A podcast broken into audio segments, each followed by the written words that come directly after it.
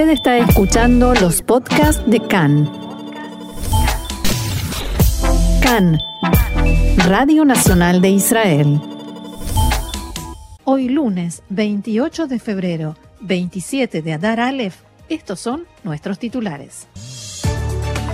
Conversaciones de paz en Bielorrusia entre Rusia y Ucrania mientras continúa la invasión. 100 toneladas de ayuda humanitaria israelí para parten esta tarde del aeropuerto Ben Gurión hacia la zona de conflicto. Se reanudan en Viena las conversaciones sobre el acuerdo nuclear entre Irán y las potencias.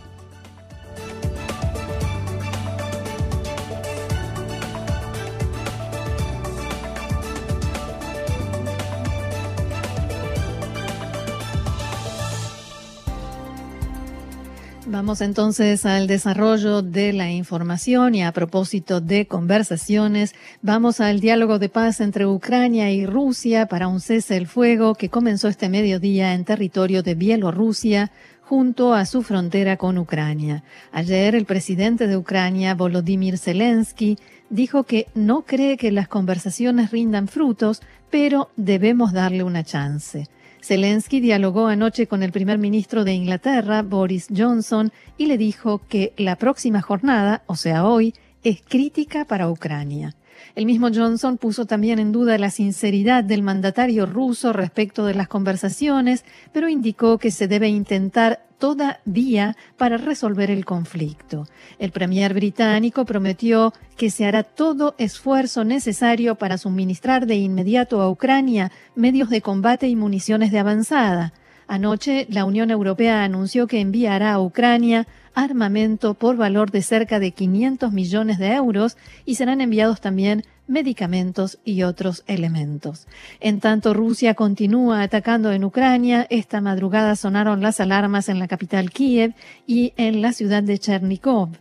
Se escucharon explosiones en la ciudad de Kharkov, en el noreste de Ucrania. Estados Unidos informó que imágenes de satélite indican que una caravana del ejército ruso de 5 kilómetros de, de longitud avanza hacia Kiev. La caravana incluye cientos de vehículos blindados, tanques, cañones y tanques de combustible. La Casa Blanca informó que el presidente norteamericano Joe Biden mantendrá un diálogo conjunto con los líderes de sus países aliados y países amigos.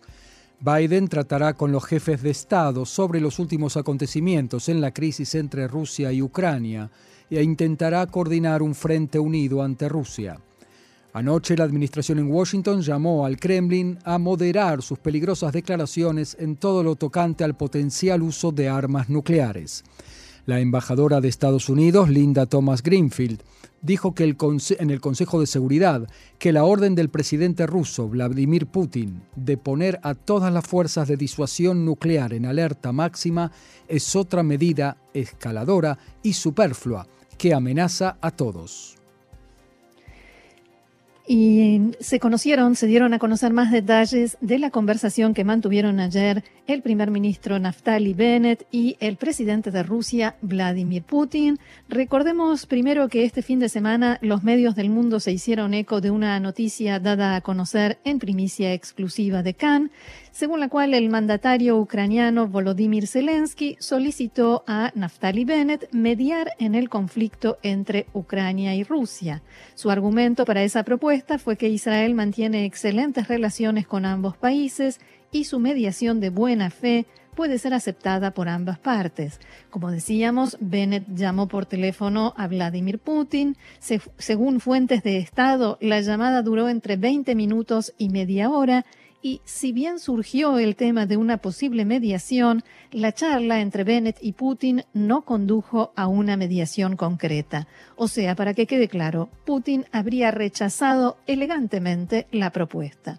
De todos modos, según dijo Khan, una alta fuente gubernamental, el solo hecho de la solicitud de Zelensky y la charla Bennett-Putin es importante para Israel y eleva su prestigio en el mundo. Según estimaron analistas, además, Bennett estaba interesado en mantener esta conversación antes de que partiera el cargamento de cientos de toneladas de ayuda humanitaria a Ucrania, para que quede claro ante Rusia que se trata de alimentos, medicamento, ropa de invierno y similares, y no equipamiento bélico de ningún tipo. El cargamento saldrá esta noche y debido al diverso tipo de productos, la estimación es que será dividido en varios vuelos separados. Así es, en efecto, la ayuda humanitaria de Israel a Ucrania partirá esta tarde rumbo a Polonia. Un avión de carga de El Al partirá a las 18 horas de Israel desde el aeropuerto Ben Gurión a Varsovia, portando 100 toneladas de ayuda, que incluyen aparatos de purificación de agua, equipamiento médico, medicamentos, carpas, frazadas y bolsas de dormir. La ayuda está destinada a los ciudadanos de Ucrania en las zonas de combate y a refugiados que intentan salir de su país. Hasta ahora huyeron de Ucrania unos 400.000 civiles y su número continúa creciendo.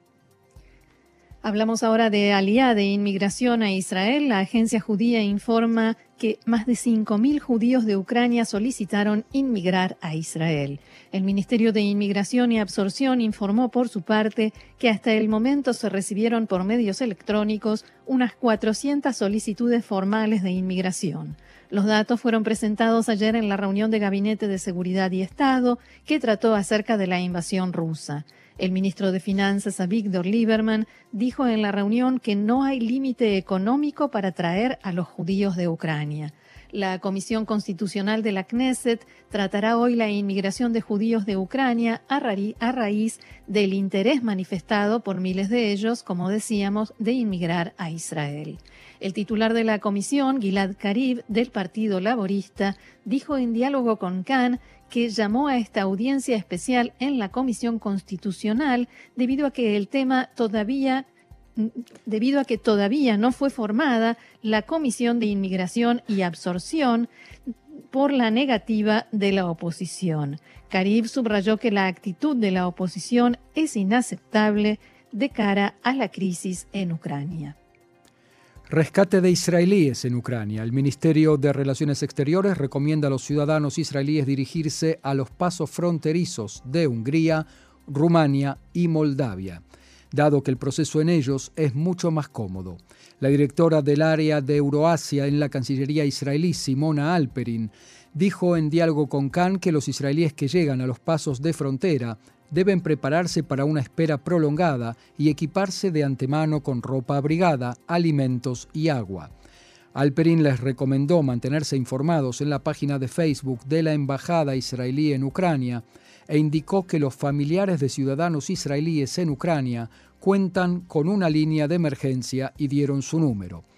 También hoy partirán 14 aviones de rescate en los próximos cuatro días uno de ellos ya hoy, para traer a unos 1.500 israelíes que lograron salir de Ucrania hacia varios de los países vecinos. Cambiamos de tema porque si bien la atención del mundo está puesta en estos días en Ucrania y Rusia, mientras tanto en Viena continúan las conversaciones de Occidente con Irán sobre su programa nuclear y todavía no está claro si la invasión rusa influirá y en todo caso cómo en esas negociaciones. Analistas internacionales coinciden en que hasta el momento la situación en Ucrania no tuvo ningún impacto en las conversaciones en Viena. Los rusos, por ejemplo, presionaron a las autoridades iraníes para que firmen la nueva propuesta de acuerdo, pero eso podría cambiar a partir de hoy. El jefe de la delegación negociadora de Irán regresó a Viena ayer y esta mañana se reanudó el diálogo. Fuentes involucradas en las negociaciones dijeron a Khan que todavía se mantiene la posibilidad de que se firme un acuerdo esta semana, pero a partir de hoy sabremos, por ejemplo, si los iraníes van a aprovechar la crisis, si detectarán lo que consideren debilidades norteamericanas y usarán esta oportunidad para presentar nuevas exigencias a Estados Unidos si los rusos comienzan a poner obstáculos en respuesta a las sanciones o si deciden impulsar, dicho esto entre comillas, o empujar a los iraníes a que sí presenten nuevas exigencias o por el contrario, que firmen rápidamente un acuerdo. Fuentes diplomáticas israelíes dijeron a Khan que todavía es posible que el acuerdo se firme esta semana, pero esto en última instancia depende ahora de la parte iraní. Las fuentes también explicaron a Khan que lo que está sucediendo en Ucrania tiene un efecto doble en relación con las conversaciones en Austria. Por un lado, la atención de los europeos respecto del tema iraní se reduce en forma significativa. En segundo término, y quizás lo más importante desde el punto de vista israelí, la paciencia de los europeos a las maniobras de los iraníes comienza a terminarse. Por tanto, todas las partes coinciden en que los próximos días serán críticos respecto de si habrá acuerdo nuclear entre Irán y las potencias, una suspensión abrupta de las conversaciones u otras opciones que aún no están sobre la mesa. La fecha establecida como objetivo para la firma, de la cual se hablaba en las últimas horas, es el 7 de marzo. Para esa fecha supuestamente se reunirá el Consejo de Gobernadores de la Agencia Internacional de Energía Atómica. Por lo general, antes de ese tipo de reuniones, Irán muestra gestos de buena voluntad. Es posible que también esta vez suceda e incluso ese gesto puede llegar a ser la firma de un nuevo acuerdo nuclear. Por otra parte, en la mañana de hoy desde Irán dijeron que es posible revivir el acuerdo de 2015 si se resuelven tres cuestiones pendientes ahora que las negociaciones indirectas entre Teherán y Washington entran en una etapa crucial. El portavoz del Ministerio de Relaciones Exteriores de Irán, Said Khatibzadeh, dijo en una conferencia de prensa que esos temas pendientes son en qué medida se van a revertir las sanciones que pesan sobre Irán, las garantías de que Estados Unidos no abandonará el pacto nuevamente y resolver las dudas sobre los rastros de uranio encontrados en varios sitios antiguos pero no declarados en Irán. Abro comillas, creemos que necesitamos un camino apropiado para resolver los problemas restantes en las áreas del levantamiento de sanciones, garantías y reclamos políticos que se han presentado contra nuestro programa nuclear civil pacífico, finalizó Hatib Sadeh, que llamó reclamos políticos a las investigaciones sobre restos de uranio. Así es, y de ahí pasamos al plano local. Después de tres semanas de receso, en la mañana de hoy se reanudaron las audiencias del juicio contra el ex primer ministro Benjamin Netanyahu.